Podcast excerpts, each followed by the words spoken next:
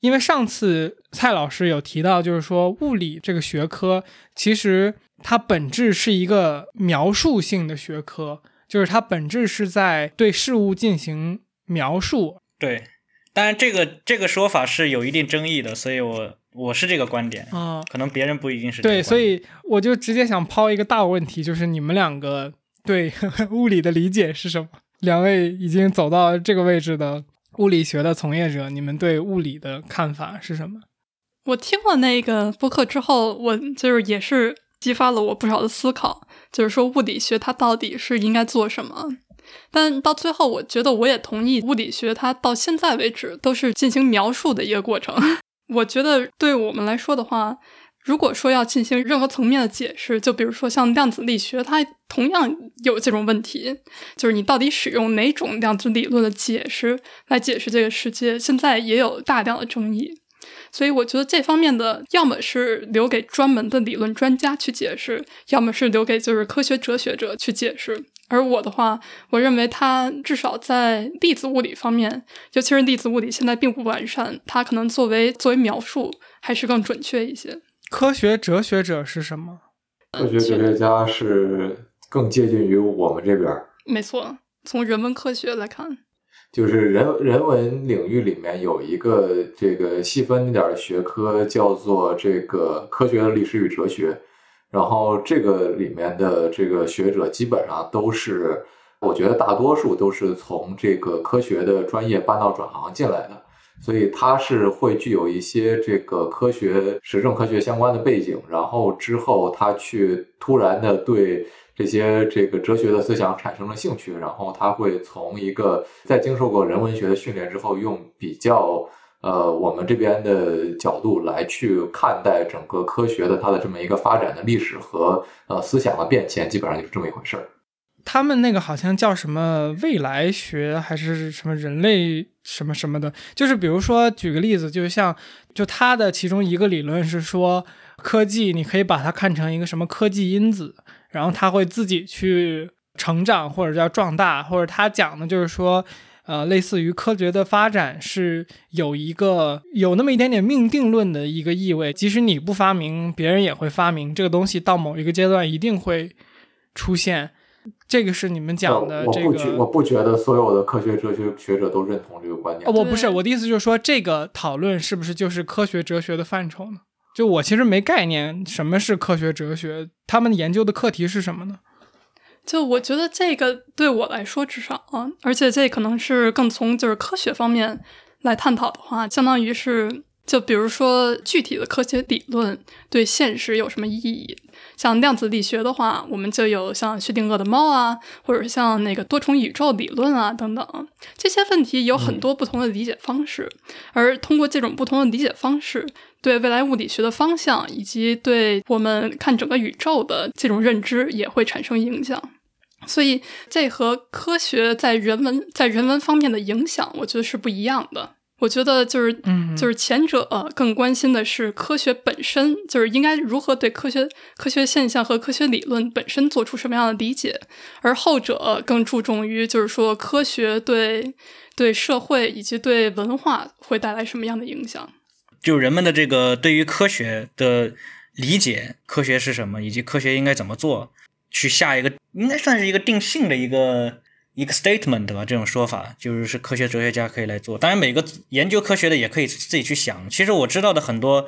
呃，物理学家，尤其像什么海森堡，他们都有关于科学哲学的著作。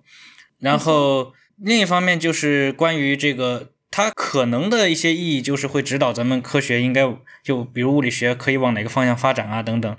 然后就是，嗯，刚才那个罗姐说的，对社会啊等等有什么有什么影响，这应该也可以算在内吧。它大概就是一个比较广泛的一个一个学科，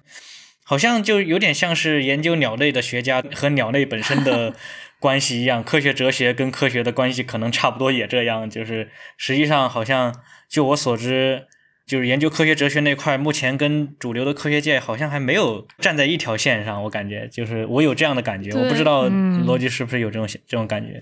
主要还是就是集中于理论物理学家，我觉得。对对对。什么意思？什么叫集中于理论物理学家？就是，我这么说不太好，但是理论物理学家他有这个闲工夫去想这些问题。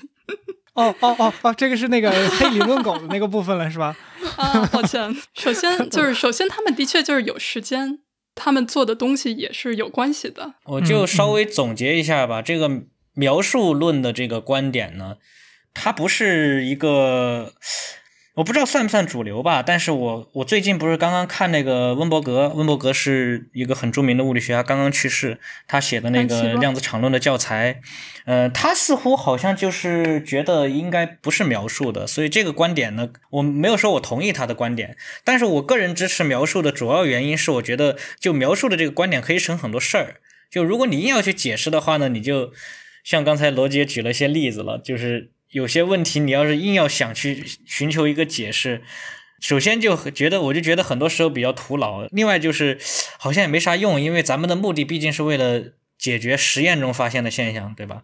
所以你要是用描述的观点来做的话呢，可能，嗯，从你的精精力上、精神上，可能会你就不会去陷入一个一直打破砂锅问到底的这种形而上学的这种这种味道在里面。所以我大概是这么想的。哎，你讲的就是说。解释和描述之间的这个差异，是我随便举一个我非常外行的例子，就是比如说，我们是说这个量子力学，就是有一个什么特性，是说你观测和不观测带来的结果是不一样的，是有这么一个什么理论吧？对，大体是这样的。嗯，但是是不是解释和描述的区别？就是说，如果我描述的话，我就是告诉你，哎，这个是我观测到的现象，就是观测和不观测的结果是不一样的，这是一个描述。那如果是解释的话，就是说我必须要告诉你，就是为什么这个现象是这样的。所以你如果用解释的方法来做的话，你就又要专门去研究这个现象产生的理由。没错，你这个例子举的非常好，就是在这个现象上，我们现在已经有完备的理论来解释为什么这个现象会发生。就是我们可以通过概率去描述，就是说薛定谔的猫，它它在某一刻死活的概率有多少。但是，如果你要把它作为一种解释来那个什么来阐述的话，那你可能会陷入像多重宇宙理论。就比如说，你可能会说：“哎呀，因为我们有无限个理，呃，就是无限个宇宙，每次你开一个箱子，它就那什么，就是你就进入了另另外一个小宇宙，等等等等等等。”或者你也有可能会说：“我觉得不是这样的，我觉得是因为我们作为观测者，他有就是我们有主动的权利。”来那什么，就是来改变这个，就是这观测结果，就很就唯心主义了那种感觉。没错，就是这种的话，至少从实验物理的角度，我们对加尔的问题暂时是不感兴趣的。但是如果从理论的角度来说，当然这是非常有意义的，而且对未来的理论也有就是也有推进作用。所以就是你们的呃研究，就是比如说你能够对这个东西进行一个。呃，描述或者说你发现它的规律之后，你就直接把这个当做一个，比如说现在已有的公式或者基础去研究下一个问题，而不是说你会继续去在这一个已经建立，比如说一个范式或者是一个公式的这个课题上继续去回答这个为什么的问题。呃，术业有分科，我们的话是实验实验物理学家，理论物理学家的话会关注另外一个问题。其实，就我所知，理论物理学家也不全是那种就是一定要追求解释的。我我觉得描述的另外一个意思就是，我们是在物理学家其实或者说理论物理学家是在发明新的语言来描述这个世界。就是比如说，经典经典物理是一套语言，量子力学是一套语言，相对论是一套语言，然后现在还有些别的还没有发展完善的语言，像什么弦理论啊等等，这些你都可以当成是这种呃可以用来描述咱们世界的新的语言。只不过就是像包括弦论啊等等这些，是因为还没有一个实验能让他们描述。他们只是从逻辑上来推演出来说是可能有这么个语言可以描述我们的实验，所以也不是说所有的理论物理学家他们都真的是在想要解释。其实，其实我现在发现也很多理论也也有也有不少的理论理论物理学家，你要听他们的报告，他们更愿意用 describe，就是而不用 explain，就他们在说话平时说话的时候可能会用这个词儿用的比较多一些，你就能够发现了，就他们是在建立一个 picture。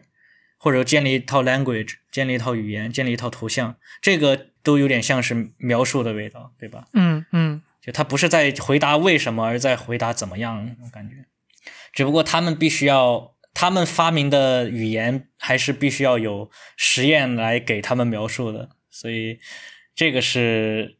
物理，无论是物理还是天文吧，它总归是要用实验。你没有实验，我觉得还是就你就会觉得它是飘在天上的那种感觉。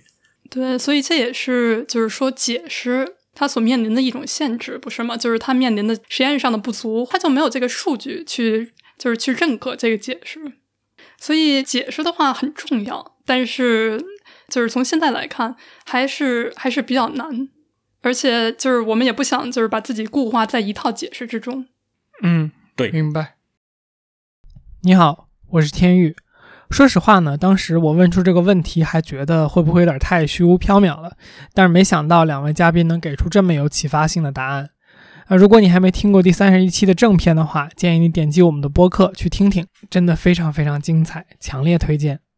OK，做个预告，在下周四的节目里，我们将会迎来一位可持续商店的店主，他呢，也许把生活活成了很多人梦想的样子。今年四十岁的他，自从毕业以来，就每工作两年休息一年。